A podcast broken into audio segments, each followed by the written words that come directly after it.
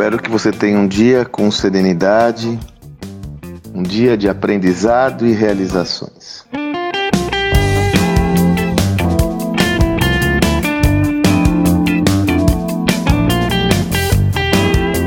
Desde quando comecei a estudar em profundidade as transformações por qual passa o ambiente, como elas impactam o ambiente empresarial, tem um tema que tenho me dedicado bastante a estudar é o porquê empresas lendárias, inovadoras, disruptivas, que até então eram empresas soberanas, não conseguiram acompanhar a velocidade das mudanças e sucumbiram. Me refiro a companhias como Blockbuster, Nokia, GE, Motorola, Sears. Algumas delas não existem mais, mas outras perderam a relevância que tinham no passado. Né? Inegavelmente são sombra do que foram há décadas atrás. Algumas delas, como o OGE, chegou a ser a maior empresa do mundo, hoje ela tem um quarto, ou ela é um quarto ou um quinto do que era no passado. Pois bem, há uma tendência natural de você demonizar os líderes dessas companhias, né?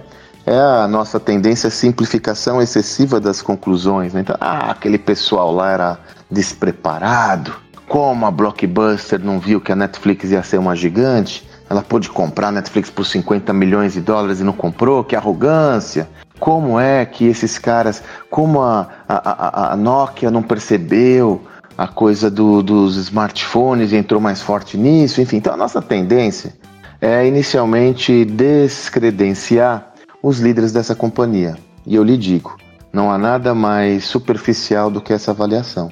É, seguramente as pessoas que ocupavam os cargos de destaque nessas organizações eram o, o, indivíduos muito preparados, egressos das principais escolas de negócio do mundo. Essas organizações eram suportadas pelas principais consultorias de estratégia do mundo. Não, não, não, não, não. Não é só isso. É claro que existe, evidentemente, não podemos tirar a responsabilidade de quem estava à frente dessas companhias e não ter conseguido entender a evolução do mundo e executar suas soluções. Porém, por trás disso está um elemento que é fundamental para o seu entendimento. Foi a falta de capacidade de execução dessas empresas que fez com que elas sucumbissem.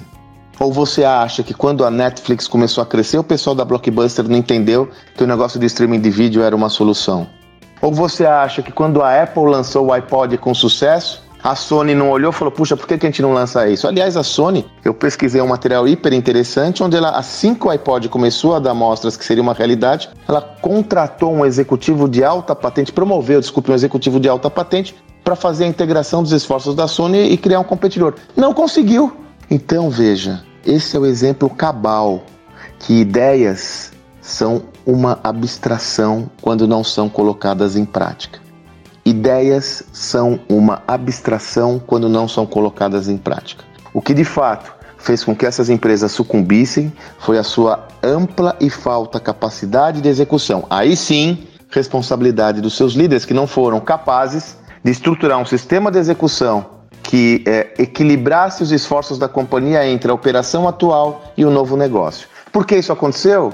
Porque muitas vezes as tetas da vaca eram tão gordas que o leite jorrava do negócio principal e não havia a necessidade de olhar o novo. A Kodak, 1976 ou 73, foi inventada na Kodak a máquina digital, mas eh, fizeram uma pergunta para quem desenvolveu o projeto: como isso vai ajudar a gente a vender mais filmes? Não, isso não vai vender mais filmes, esse é outro negócio. Então, deixa aí, depois a gente olha o negócio. Porque a venda de filmes era a grande vaca leiteira. Pois bem, essa é uma reflexão importante para você. Em que medida essa a galinha dos ovos de ouro, você não está extraindo o maior valor dela e esquecendo no movimento do comportamento do consumidor que pode gerar a escassez dos resultados gerados pelo seu motor 1 do crescimento. Uma ideia sem execução é uma abstração. A implantação é fator chave de sucesso. Se você não olhar o futuro, se você ficar 100% do seu foco de atuação orientado ao presente, você vai rifar seu futuro. E aí, quais são os próximos passos para o seu negócio? Espero que você tenha um excelente dia e até amanhã.